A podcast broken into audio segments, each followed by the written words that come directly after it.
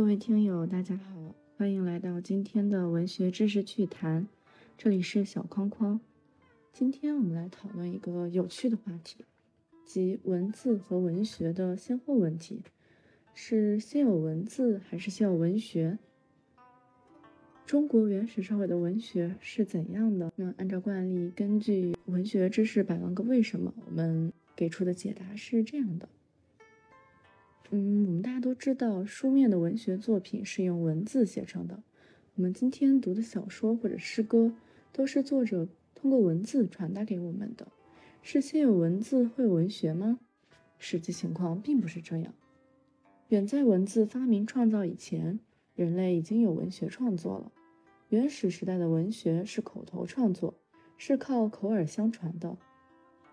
人类在没有文字以前，已经有了原始歌谣。和原始神话故事两种文学形式，它们都是人们的口头文学创作。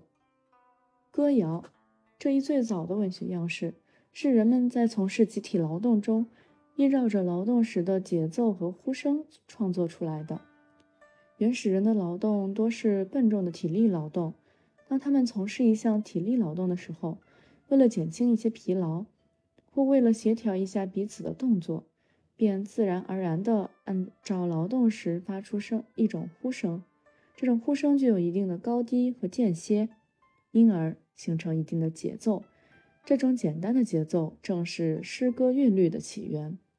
鲁迅曾经十分风趣地举例子说：“假如那时大家都抬木头，都觉得吃力了，却想不到发表，其中有一个道，叫道行玉行玉。”那么这就是创作，当然是简单的行域行域的劳动呼声，还谈不上是什么真正的诗歌作品。当这种劳动的呼声一旦被语言所代替，或与一定的语词相结合时，那么一种具有节奏性、音乐性的语言艺术——诗歌也就诞生了。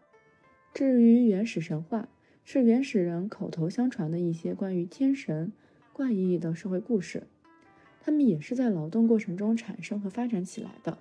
在原始社会，由于生产力低下，人们对周围的自然现象还不能做出科学的解释，面临严重的自然灾害，往往感到手束手无策，于是便以幻想的形式来显示自然和表达他们征服自然、支配自然的欲望。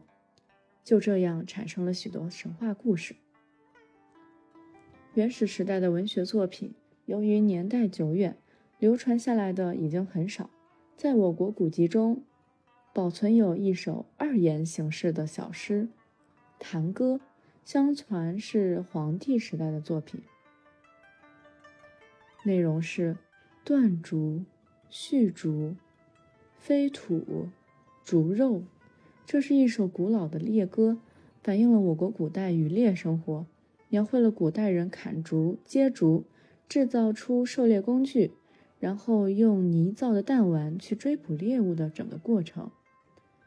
我国流传下来的原始神话，比较著名的有共工触怒不周之山、女娲补天、精卫填海、夸父逐日、戏鱼治水、后羿射日等等。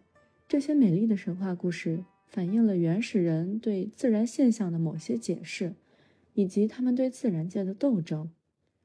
我国原始作文学虽然遗留下来的不多，但可以看到，我们的祖先在与自然拼搏的过程中，已经唱出了高亢的歌声，创造了古老的歌谣，同时还通过丰富的想象力，创作出许多瑰丽的神话故事。它是我们文学。光辉的开端，也是我们民族文学宝库中第一批珍品。